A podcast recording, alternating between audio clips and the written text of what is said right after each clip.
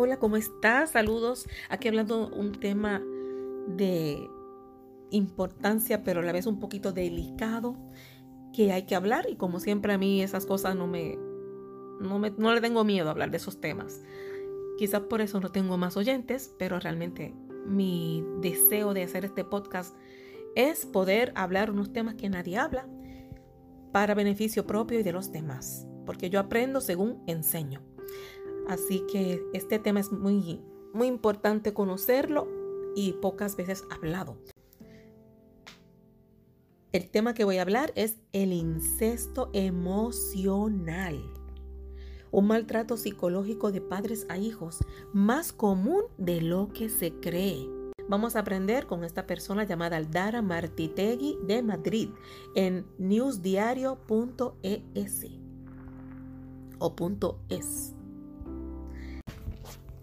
Dice que el incesto emocional es una relación desadaptativa entre los progenitores y sus hijos, en la que los primeros recurren a los niños para satisfacer sus necesidades emocionales. En la mayoría de los casos, los progenitores no son conscientes del daño que estas dinámicas tóxicas causan a sus hijos. Algunos expertos señalan que los efectos negativos a largo plazo de este tipo de maltrato son similares a los del incesto físico, aunque en menor grado. Miren qué cosa seria me tomé demasiado en serio aquello de que para fomentar una buena comunicación con mi hija no debía guardarme los sentimientos para mí. Una vez escuché a una psicóloga decir que si uno como padre o madre no comparte sus emociones con sus hijos, ellos tampoco lo harán contigo. Y yo no quería eso. No quería que mi hija viviera lo que yo viví en casa con unos padres herméticos que eran auténticos desconocidos para mí. Esto dijo una mujer llamada Natalia, nombre ficticio de esta madre divorciada de 42 años, y el asunto se le fue de las manos. Cuando su hija tenía solo 7 años, fue su exmarido quien alertó. La niña estaba siempre muy triste, ansiosa y preocupada. Le costaba conciliar el sueño. Hablaba de cosas que no correspondían a su edad. Había perdido el interés por ir al colegio, por patinar, por hacer las cosas que siempre le habían gustado. Natalia y su exmarido buscaron un buen psicólogo infantil. Estaban preocupados por su hija. Aunque ellos se habían divorciado cuando la niña tenía solo seis meses, tal vez la pequeña estaba sufriendo ahora por eso. Tal vez se comparaba con sus amigos del colegio. Tal vez estaba empezando a tomar conciencia de que su modelo de familia no era el más habitual en su entorno y eso le hacía sufrir. El psicólogo necesitó bastantes sesiones para evaluar a la niña y a sus padres juntos y por separado. Afortunadamente, no había valores clínicos para poder diagnosticar a la niña una depresión ni ningún trastorno de ansiedad, que es lo que a sus padres les preocupaba. El psicólogo citó a Natalia solas antes de hablar con ambos progenitores sobre el tipo de intervención o terapia que les quería recomendar. Ahí es cuando ella escuchó por primera vez en su vida este concepto de incesto emocional, un tipo de maltrato psicológico en el que el menor se ve obligado a asumir el papel de paño de lágrimas de sus padres, un rol que no le corresponde y que puede tener un enorme impacto en el desarrollo psicológico del niño. El psicólogo le advirtió de que su relación con la niña estaba rozando ya lo que en psicología llaman síndrome de incesto emocional. Natalia se quedó impactadísima cuando le explicó de qué se trata, pero le dio mucha esperanza. Lo importante era empezar a cambiar esas dinámicas cuanto antes. ¿Y qué es esto? El síndrome del incesto emocional fue descrito por primera vez en los años 90 por la doctora Patricia Love. En su libro The Emotional Incest Syndrome, What to Do When a Parent's Love Rules Your Life, de 1991, se refiere a este síndrome como una relación desadaptativa entre los progenitores y sus hijos, en la que los primeros recurren a los niños para satisfacer sus necesidades emocionales. La parte más dramática del síndrome de incesto emocional es que en la mayoría de los casos los progenitores no son en absoluto conscientes del daño que estas dinámicas tóxicas causan a sus hijos. Es más, algunos adultos, como el caso de Natalia, creen que compartir todas sus preocupaciones, todos sus abismos emocionales con sus hijos es una manera de fortalecer los lazos entre ellos. De modo que el incesto emocional puede ocurrir sin que ninguna de las partes implicadas sea del todo consciente. Es por eso que este síndrome también recibe el nombre de incesto encubierto en referencia al hecho de lo difícil que es identificar este tipo de abuso. El incesto emocional se produce cuando el progenitor o progenitora deja de ejercer su rol de cuidador y prioriza sus propias necesidades emocionales a la de sus hijos, a los que de alguna manera usurpan su rol. Estos padres o madres que cometen incesto emocional entienden su relación con los hijos como simétrica y consciente o inconscientemente asumen que estos tienen la obligación de sostenerlos emocionalmente, algo que evidentemente un menor no puede cumplir por una cuestión de madurez. Hay padres sin soporte emocional de otros adultos. Es habitual que el incesto emocional se dé en familias en las que uno o los dos progenitores carece de soporte emocional por parte de su cónyuge o de otro adulto. Es más habitual en padres o madres divorciados, separados, viudos o solteros, aunque también se puede dar cuando los progenitores son pareja.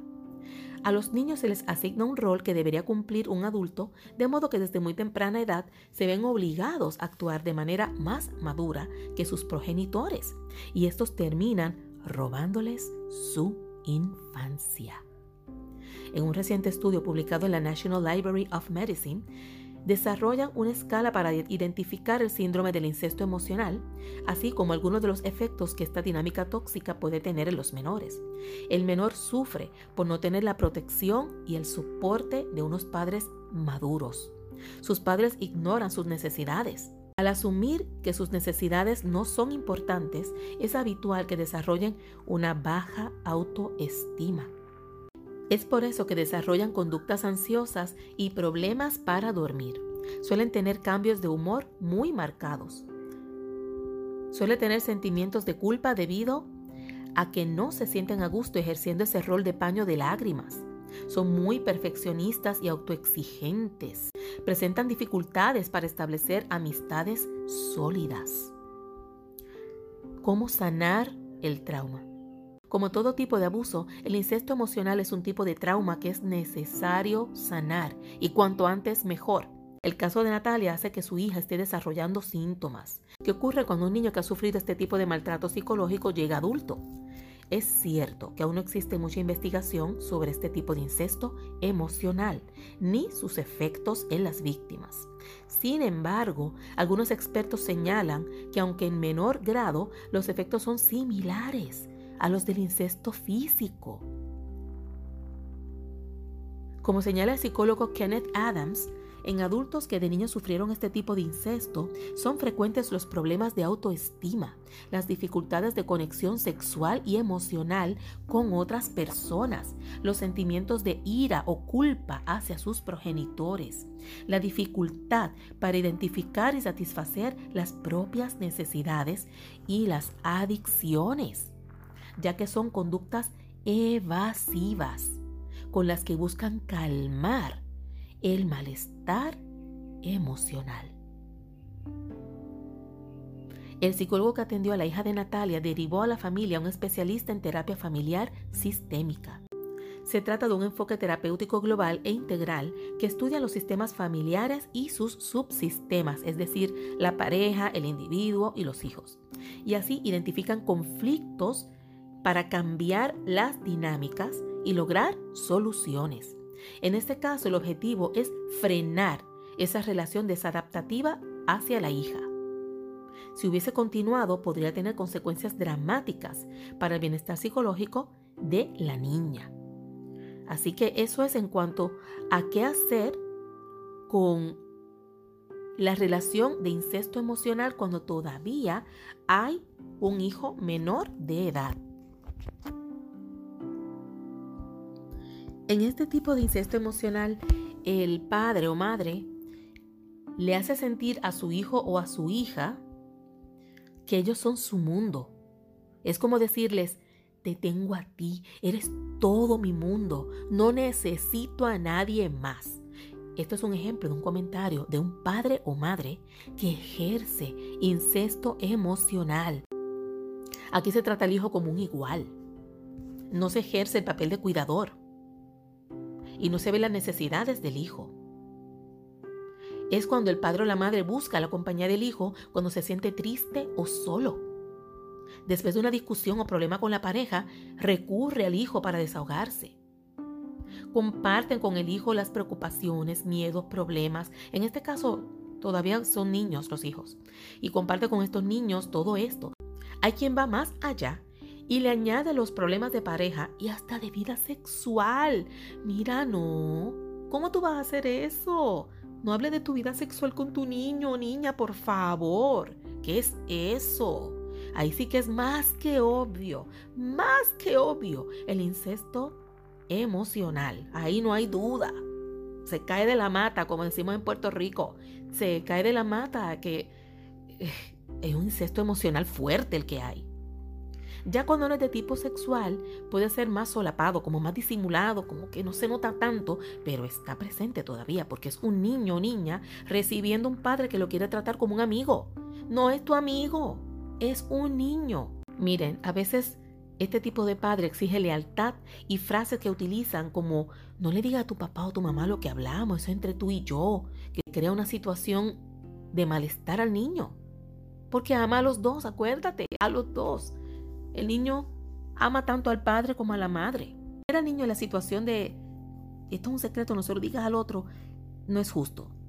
Porque para ese niño los dos son iguales. Lo estás apartando del otro con tu secreteo. En las familias que son mezcladas es más difícil. A veces uno está casado o casada con el padre o madre de uno de los hijos, pero los otros hijos no son de padre y madre. Ahí el que no es de padre y madre se acerca al que es sangre, con el que comparte un lazo sanguíneo. Y no tiene ningún problema en desechar o antagonizar con el que no es de su sangre. Pero entonces queda en el medio, solo o aislado, el que sí comparte sangre con padre y madre, que el que solamente se crió a veces sí se logra que haya una relación igual, que se verdaderamente se sientan todos igual de hijos, pero hay veces que se siente la diferencia. Da sentimiento de incomodidad hacia uno mismo. No se sienten a gusto ejerciendo ese rol desarrollan sentimientos de culpa y autorrechazo, se sienten responsables del estado emocional de los padres, envidian la relación que sus compañeros de clase tienen con sus progenitores, desarrollan conductas ansiosas y problemas para dormir, tienen problemas para construir amistades sólidas. ¿Qué sucede? Que cuando este niño crece y llega a la adultez, tiene problemas para independizarse de sus padres. Mira, si te está pasando eso, si tú te sientes con problemas para independizarte de tus padres a nivel emocional, es porque has sufrido incesto emocional. Es común que sigan vinculados al progenitor que lo usa como confidente. Se convierten en adultos orientados a complacer a los demás tienen problemas para construir relaciones de pareja sólidas y satisfactorias. Anteponen las necesidades de los demás a las suyas. Pueden desarrollar depresiones, trastornos de conducta alimentaria, hasta conductas de adicción a las drogas o al alcohol. El incesto emocional acontece sobre todo cuando la relación de pareja se ha roto y uno de los adultos usa al hijo como su apoyo cotidiano. Eso es un error craso que cometen. Tenemos que buscar ayuda de psicólogos o psiquiatras o ambos. Pero ¿qué pasa si ya lo hiciste? Ya se volvió adulto. ¿O qué pasa si tú eres víctima de un padre o madre que fue así y ya eres adulto? O puede que no seas adulto y tú que me estás escuchando eres un adolescente, quizás eres un niño, pero si tú estás sufriendo eso, que tu papá o tu mamá, o los dos, te están usando como si fuera su confidente, su paño de lágrimas y su amigo, eso está mal, porque tú aún no eres adulto. No se supone que te pongan esa presión. ¿Qué puedes hacer? ¿Qué puedes hacer si tú eres el que está sufriendo ese abuso o ya eres un adulto que lo sufriste? Suelta ese niño o niña que estás convirtiendo en tu apoyo emocional. Eres una persona que tiene que ver por el bienestar de ese menor y tienes que soltarlo ya y sustituir a ese niño o niña a quien usas para tu apoyo emocional, sustitúyalo por amistades, por psicólogo, psicóloga. Busca ayuda y amistades. No puede ser ese niño o niña. Hay que soltarlo ese niño o niña solo para cuidarle y darle amor y seguridad, no para usarlo de paño de lágrimas. Tienes que soltarlo, pero eso es ahora. Lo más importante es tomar conciencia de que has sido víctima de incesto emocional. Estoy causando incesto emocional a mis hijos o a mi hijo o mi hija. Y eso es lo segundo, acéptalo. Que lo estás haciendo o que lo sufriste o los dos. Yo lo sufrí y lo estoy pasando para adelante, lo estoy haciendo con mis hijos. No, esto se detiene ahora. Dilo a ti mismo, a ti misma. Mira qué tú aprendes de esto que pasó. Aprendiste que un niño no tiene que soportar esa carga. Y aprendiste que uno puede darse cuenta que eso sucedió para no pasarlo adelante, no seguirlo haciendo uno y para uno desarrollar autoestima y más independencia en nuestra vida. Lo más importante es tener una buena relación padre-hijo, pero todo tiene un límite. Y el límite está en que el adulto no puede hablar de todo con su hijo, ni debe cargarle con responsabilidades que no le corresponden.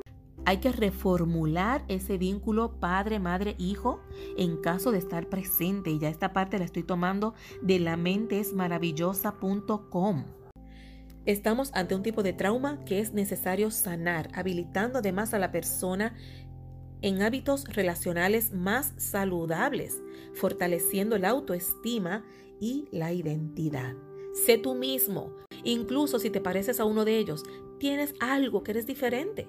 Así que respeta eso en ti mismo, en ti misma y aprende a darle valor a tu diferencia, a tus valores, a lo que eres. Y suelta un poco esa dependencia de papi y de mami que te hizo víctima. Perdónales y sígase adelante.